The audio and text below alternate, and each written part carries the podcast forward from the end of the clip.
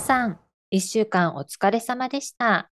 毎週土曜日配信のメルボルンの街角トーク、始まります。こ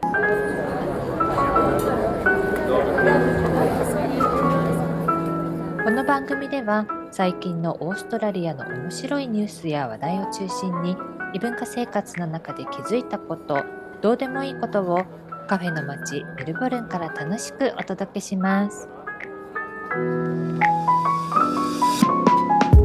こんにちはゆらりくらり異文化生活を楽しんでいるメップルですどうもこんにちは。異文化生活流して流されてのマキジーです。メプルさん、はい昨日はお疲れ様でした。はい楽しかったですね 今日はですね、昨日あの以前言っていたあのジャパニーズカフェの一つに一緒に行ってきたので、メープルとマキジーのお出かけメルボルンそう。そういう感じでちょっとうだうだとそうですね。取り留めもなく、行ったかみたいなお話をしようかな、喋っていきたいと思います。はーい。はい、まず最初に行ったカフェですね。うん。ここなんですが場所的に言うとここはノースメルボルン。クイーンビクトリアマーケットの少し先。そうだあねる、うん、歩いても行けるのかな、うんうんうん、歩けますね、お店の名前がうこれは英語で279でいいのかしら？ん、ねえあの番地の番号そのカフェの住所の番号がお店の番号になってるのかなと279って、そうそうそここのカフェはね週末も行列ができてたりう、うん、人気があって、うん、そう。あのロックダウンの時も割とみんなコーヒーとか買いに来てたみたいで、うん。すごく人気のカフェなんですよね。うん、だから混んでなさそうな月曜日うん、ビクトリアマーケットがお休みの月曜日、うん。ということで、そう。うん狙ってそう行っ てみました。うん、まあでもそれでも着いた時に結構もう人が入ってたっていう印象はあるんだけれども、うん。うん。でカフェ自体はそんなに広くないから、一つ一つのテーブルっていうんじゃなくて真ん中にあのシェアする大きいテーブルがドンってある感じだし、ドアの横のところにやっぱりカウンターみたいな感じの横並びの4人ぐらいがかけられる程度のがあって、後ろのところにもなんか長椅子みたいな感じの作りになってるベンチ。ねそうそうそう。すごくでも、ねあのガラス張りでね明るい店内で、雰囲気は明るい、うん、すごく気持ちいいそうね。白壁で。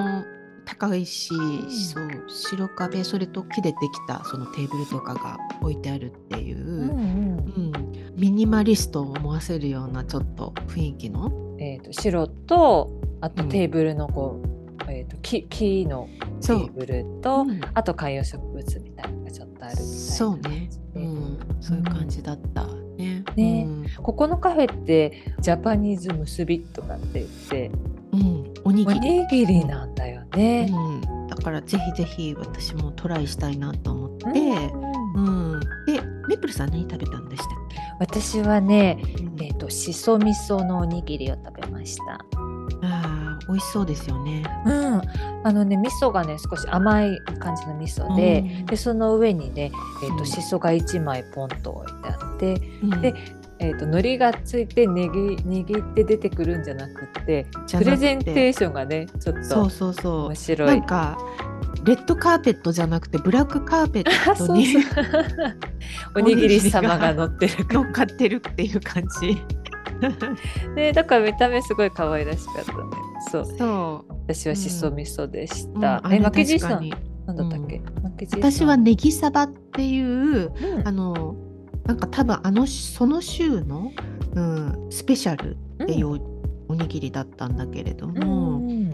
多分あのネギトロの代わりにネギサバっていう感じになってたんだと思うんだけれども、うん。あのちょっとね、うん味がねなくって、ああちょっとプレインだった。うんちょっとプレインだったかなっていう。でおにぎり自体もあの塩がかかってなかったじゃないですか。ああそうね。私うんお味噌がついてたからそんなにあれだったわ。あのうん。塩気が足りないとそまではれでちょうどよかったんだと思う。ああそっか、うん。ちょっと塩気欲しいなぐらいだったな。そう。だからなんか、家に帰ってから実は私あれは醤油かなんか塩を自分で実際かけなきゃいけなかったのかなって思っちゃって、うんうん普通ネギトロって醤油かけるじゃないですか。ああそだからあもしかして醤油ついてたって一瞬思っちゃって。ああでもなかったよね。なかったよね。うんうんうんであもしかして塩ももしかしてどっかに置いてあったのかなとかそういうことも考えちゃったんだけれども。そうだったんだ。じゃあちょっとうんもうちょっと塩気があると思って。そうよかったかなって。そうなんだ。うん。えー、でもご飯すごく美味しかったよね。美味しく炊けてたし、うんうん、本当サイズもすごく私は好きで、うん。うん大きくもなくっていう感じうで、ん。うん私はあのくらいのサイズでちょうどいいかなって思って。ねえなんか、自分でねおにぎり作るのとはまた違って外でおにぎり食べることってオーストラリアではないから。う。ん、うん。そうそう。あの中にこう日本のみたいに中に具がこう入ってるっていうんじゃなくてで噛んでわかるっていう感じではなくてもう最初からおにぎりそのライスボールの上にうん。そのものが乗せてあるっていう感じで、うん。もう来た時にあネギサバが乗ってるみたいな感じですぐわかるっていう。そういうおにぎりなんだよね。ねえ、うん。そうそう。なんか見た目がねすごく食欲をそそるよね。そう、うん。ねそんな感じ。あとあとサイドディッシュも食べたんだよね。そう。うん。えと私の方から注文を入れたのが味玉だったっけ？うん。味玉でよかったよね。味玉そう、うん煮卵ね。なんか煮卵ブームかしらね。どうなう。の、ん。まあ美味しいからね。みんな大好きなの卵。美味しいからな。しょうがないな。そう。で味玉の方もうん。思ったのは日本の典型的な煮卵の味じゃなくってうん。なんかちょっと違う味がしませんねえでした？そうだね。なんかお醤油が違うのかな、なんだろううんね、かなって私も思って、うんなんか日本のお醤油じゃなくてどっか違う国のお醤油を使ったのかななんだろうね。シークレットかな、そう。であの胡椒？黒胡椒かな？黒胡椒かかってかかってたんだよね。あの日本本当の日本の煮卵ちょっとひねった感じの、うん、味っていう。まあもちろん煮卵美味しいから食べもうパクッと、ね。うん。この黄身もね。一一口メブルさん一口で食べてましたよ。そうそう。だってもうこのこの黄身も逃したくないからパクッと食べちゃう卵 見られてた。見ちゃい見ちゃい見ちゃいましたよ。ね。メブルさん一気にいったと思ってそうよだって半分に切っちゃったもの でも黄身もすごい黄身ちょうどよくて美味しかった、ちょうどよかった、うん。君も本当に。うん。うんえっ、とメープルさんの方から注そこの芋餅、芋餅か。うん。そうあれもなんかお餅感もまあ感じられて。そうそう、うん。私お餅結構好きだから芋餅、うん。あの結構好きでうん。すごくお芋の味がして、うんうん。うん。そうね。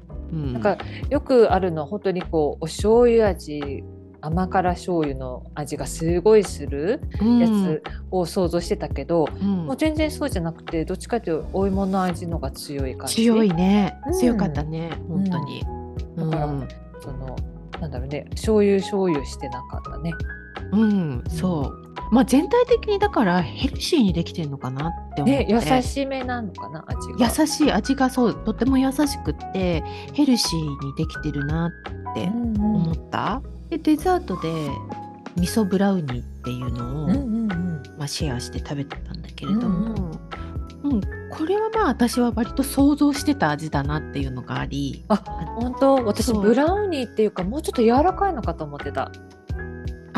あのー食感はねうん。私も食感もちょっと柔らかいのを想像してたけど、うん味自体はちょっと想像してた割と想像してた感じのがあ本当、で、うんそうただ中にマカデミアナッツだよねあれ。そうそう入ってたね、うん。大きいのね。そう入ってて、うん。うん、あの以前味噌の味噌キャラメルのアイスクリームっていうのを別のとこで食べたことがあって、うんそれに非常に味が似てたの。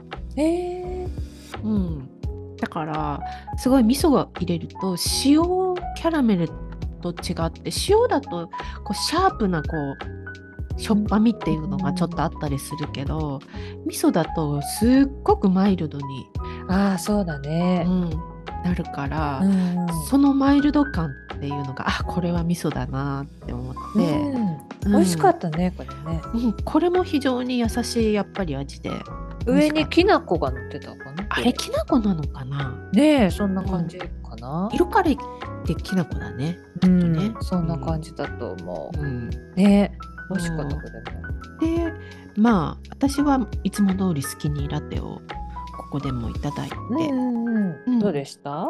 美味しかったやっぱロックダウン中それだけみんなコーヒー買いに来るっていうのが分かりますね。ああ美味しかった。うんコーヒーすごく美味しかった。ええうん私はねおにぎりと言ったら緑茶でしょっていうことで 玄米茶にしました。玄米茶あんまりお家でも飲まないし、うんあんまり玄米茶があるカフェとかっていうのも行かないから、うんうん久しぶりに玄米茶を飲んであのお米のね香ばしい味がして美味しかった。美味しかった。うんうんそっかそっか。帰りがけにちょっとあの裏のところを見せてもらって、なんかお味噌汁のを作るっていうのでメープルさん見せてもらってたじゃないですか。そうなんかあのコーヒーをこう、落とすようなうん。そういう機機械っていうかあるでしょ、うんうんうんあれあれを使ってお味噌汁をうん。作るんですよってうん教えてもらって、うんえーってびっくりしましたね。面白いでですよね。あれね。うんうん。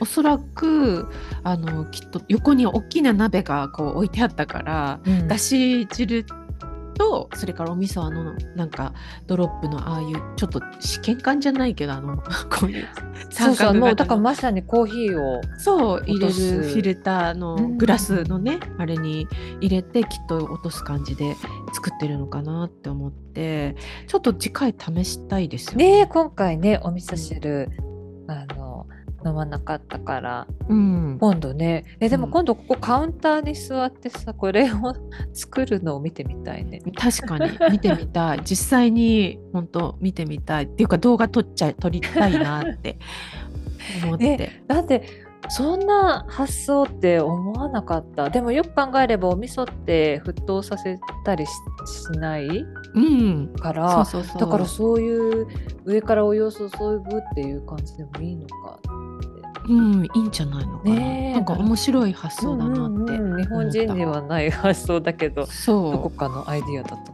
どうなんだろうね、う。うん、じ次回のお楽しみができましたそうだね。うん。うんメルボルンの街角トーク。メープルとマキジーがお送りしております。2軒目行ったのが、これはスワンストンストリート？うん、そうね。そう。フッサンストンストリートにある光っていうカフェに行きました。ここは抹茶ラテとかその手のが、まあ、メインっていう感じになってくるのかしら。で、そんな感じ、うん。でみんな抹茶ラテを頼んでたね。そうだね。ね。うんうんうん今抹茶すごいね。今っていうわけではないけど、結構そう、いつぐら多いからかすごい勢いで抹茶がうん。ブームになってきて、そうね。そう。以前はでも最初出た頃って抹茶なんとかって言ってもうん。全然抹茶の味がしなかったんだよね。ああ、出始め甘いの頃はばっかりでみたいなそう。だから、うん、緑っていうだけで抹茶なのかピスタチオなのか わからないみたいな。でもそうやって飲む人が増えてくると、こういうのがいいとか美味しいとか美味しくないとかっていうのをうん。追求するようになるから、そどこね、レベルが高くなっていくんだよねどこう。ん、みんなやっぱレーティングとかつけたりするしうんうんだから結構こ競だわってしね。うん、カフェなんかも結局日本の宇治とかでね、うん。仕入れたりとかあとはメルボルンで結構有名なお茶を使ってる日本人の方からとかね、うん。そういった形で仕入れてたりするっていう味のレベル味のがクオリティっていうのがうん。出始めの頃よりも随分高くなったなって。ああそうなんじゃない？やっぱりこれだけの人がね、みんな飲んでるから、ね、そしたらどこどこのが美味しいとかどこのこのはどうだとかっていう話にもなるだろうから、だよね。使う方もねうんいいものを出す。すようにするものね。そここのカフェ結構新しいカフェなんだよね。うんこう1年か2年くらいでう。うんできたカフェで、そんな大きくないテーブルもあんまりない感じのお店。そう入り口がなんかなんか和菓子喫茶みたいなちょっと雰囲気があって、ね、うん、ででも中にあるのは和菓子じゃなくて置いてるお菓子はまあオーストラリアの洋菓子っぽいやつペーストリーみたいなのそうがそういう感じだよね。うん感じだよねうん和菓子はまだ次次かな和菓子が来るの。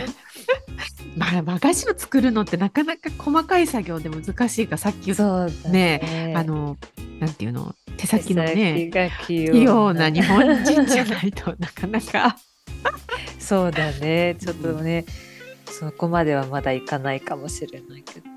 そうそれでここでえっ、と牧地さん抹茶ラテ飲んだんだっけ？抹茶ラテでおミルクは好きにミルクうんを選んだんだけれども、そうでメープルさんはほうじ茶ラテ。そうほうじ茶ラテでオーツミルクにしました、あ最近またほうじ茶ラテも割とあちこちで見かけーて、すっごいよね。うん、ほうじ茶ブームほうじ茶ラテブームもすすごいなって私は。そっちの方が私はなんか今ブームなんじゃないのかなって。だってほうじ茶ラテっていう名前だもんね。うん。もう日本の、うん。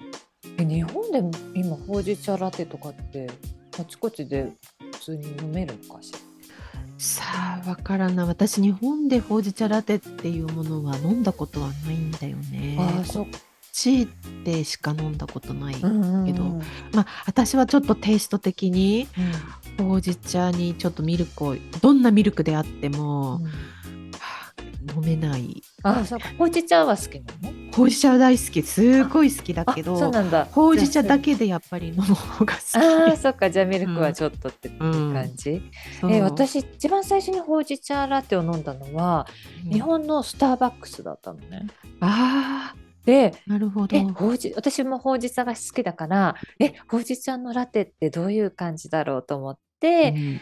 でそこでほうじ茶ラテを頼んだらうん。出てきたのがすごいそのスチームしたミルクの中にほうじ茶のティーバッグが入ってたっていう でしかもそれちょっとであの、まあ、ティーバッグのこのティーティーのこのななんていうのかな、えっと持つところが普通ティーバッグってあるでしょ、うんうん。そういうのじゃなくてこうお茶っ葉を自分でお茶っ葉を入れてこう入れるみたいなこうティーバッグみたいなあはいはい。ああいう感じで、うん。もう中に入り込んじゃってるのね、うんだから蓋を開けなければそれが入ってるって分かんない状態？ティーバッグだっていうのが分かんない状態、態でも私はちょっとどうなってんだろうと思って中を開けたらうん。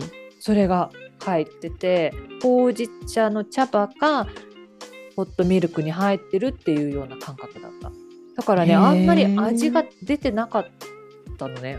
ほうじ茶の味があんましなかったの。へえでもずいぶん昔の話だから今もしスタバでそういうのがあったとしても改良されてるんだと思うんだけどもしくはそこのスタバだけだとかちょっとわからないけど、うん。だから私の最初の印象はあやっぱりほうじ茶ってミルクに味が負けちゃうんだなって思った。えメープルさんこのほうじ茶ラテどうでした？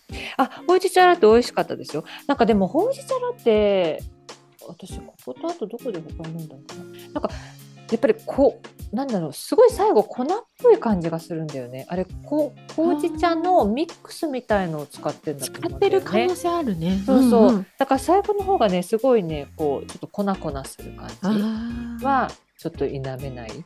あのほうじ茶自体だとほらうん。さっぱりするでしょ、うん。ほうじ茶飲んだ後、うん。だけどほうじ茶ラテはやっぱりねこう、うん。パウダーというかそういうのを使ってるからちょっと粉っぽい感じがするんだけど、ううんんうん、でもあの私はほうじ茶ラテ嫌いじゃないから、うん。そうそう。たまに飲めるところがあれば、ちょっとそれ飲みたいなって思う。そっかそっか。そうです。うここでもお店の雰囲気も割とあのきだからなんか日本の雑誌がたくさん置いてあるそうんね。置いてあったね。まあえ、他にもまあいっぱいあるからあるある。またね、うん。また違う日にまた今度うん別のところに行きましょう。うん。メルボルンの街角トークメープルとマキジーがお送りしております。で私たちはここを出て、うん、メルボルンセントラルのうんレゴストア、ニュースでつい最近あのやってたの私も見て。そうなんだよね。ここは、あの最近オープンしたレゴストアでレゴストア自体はうん。メルボルンの中の,、あのショッピングモールいくつかショッピングモールにいくつか入ってたりとかうん。あのなんかレゴランドみたいななんかそういうちょっと、うん。あのアミューズメントチックなところがチャドストーンっていう場所にあるショッピングモールにもあるらしいんだけど、うん。ここのメルボルンセントラルのレゴストアは、うん、南半球最大のレゴストアなんだって。へえ。うん。そうなんだ。そう。で知らなかったんだけどでもなんかそれで結構ニュースになったのかな？もしかしたら。うん。そう。まあ私はあのレゴで作ったトラムが見たいなって思ってそう。大きなトラムあったよね。あれいくつのレゴブロックでできてると思う？いくつだろう？えちょっと想像つかないな。想像つかない。これ65万以上って。あまあそのくらいいくだろううん。ね、でも65万がどのぐらいか全然わかんないわかんないけど 確かに。でもあのトラムを見てもらったらあこれがそうなんだっていう感じ。すごく大きかったもんね。大きかった。なんかうん。私たちも乗れるかなみたいな。ねえねえそうそう、うん。なんかちょっと乗って写真が撮れるようななんかそんな感じの作りになっててう。んあの運転手さんがいてうん。で乗客がいてみたいな、うん。そんな感じその。う。確かセントキルダビーチ行きだったっけ？セントキルダ行きかなんかねそう、うん。セントキルダビーチ行きのうん。トラムになってた、もう遠目から見たらこれレゴなんてわからないぐらいすごいトラムだったね。うん。びっくり。みんな大好きレゴって。大人も子供も好きなんだね。そう。ね。今オーストラリアもあのレゴマスターっていうテレビ番組があってレゴのレゴ好きの大人たちが競い合うっていうのがもう3年今年3年目に入るのかな？なんかねすっごくレベルが高い年があったの。うん。それはもう本当に毎週毎週感動して見てた、へええそれってうん。普通のそのレゴ好きな人が参加するの、それともそういうなんか仕事みたいのがあるのかな仕事じゃなくて本当に趣味でレゴをやってる人たち。多分ねいっぱいあるんじゃないかな？クラブとかそういうレゴクラブみたいのが、そうかもね。そうだからなんかクイーンズランド代表とかビクトリア州代表みたいな感じで、そう。中には兄弟とか親子とかっていう人もいればなんかなんかあこの人たちって全然知らない者同士がこう組み合わされて出てきたのかなみたいな人もいあてーチームみたいにチームみ組まされて。そうそうそう。でもしかしてこのトラムもさなんかそういう有名な人が作ったの？かもね。どうだろうね。かもしれない、ビクトリア州におそらくそういうクラブみたいなのがあってそういう人たちかものしれないがかねも。しれないし。そうなんだ。奥が深いね。全然知らなかったけど。うん。うん。なんかこれキットっていうかこの箱に入ってこういうのができますよ みたいなのがあってさ。う。ん。そこでねうん。なんかびっくりしちゃった。あのレゴの、えー、とフレンズ？アメリカのドラマのフレンズの キャラクターがお家でみんないるみたいななってる。そのフレンズのセットとうん。あとサインフェルトのセットもあったよね。あったねあったね 一応あれさ18歳以上とかなってなかったっけ？そうなのかな？どうななんんだかろう。箱に18プラスとかって書いてた気がするんだけどあなんか16プラスって書いてある。16プラスフレかフレンズ。うん、うんそうそうそんな感じになってたからえー、なんだ。でもちょっと気になるよねあれねね、面白いよね。これうんなんでこれ、フレンズが好きな人はレゴもやりたくなっちゃうって感じなのかうんな。うん。大体スタ、ー・ウォーズとか見たことあるけどそうそう、あ、そうだね。うんなんかディズニーとかそういうのもなんかあったかなそうディズニーとかもあったうんうん。何でもできちゃう。うん。気になるな。本 当えー、そうなんだ。え、でも全然知らなかった、レゴのこと。なんかハマる人はハマって面白いのかもね。うん、そうなんだ子う供だけじゃなくって。知らなかった。新しい世界だわ。なのでね、まあそうメルス、うんメルボルンセントラルに行く機会がある人は、うん、ぜひぜレゴひのお店も覗いてみてください。はーい。まあ昨日はそんなとこでしたかね。うん、うんそうでしたね。こんな感じで今回はメイプルとマキジーのお出かけメルボルンでした。はまた次回。また次回。はい。メルボルンの街角トークではお便りやリクエストをお待ちしております。メッセージは番組の詳細欄に記載されているお便りフォームからお願いします。このお便りフォームはラジオネームを記載できるようになっているので匿名で送信することができます。Twitter と Instagram もやってます。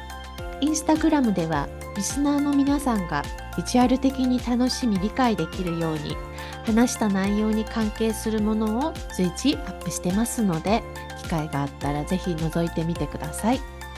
それと気に入っていただけたら番組のフォローお願いします。本日も最後までお付き合いいただきありがとうございました。お相手はメープルとマキジーでした。それではまた来週。Have a good one!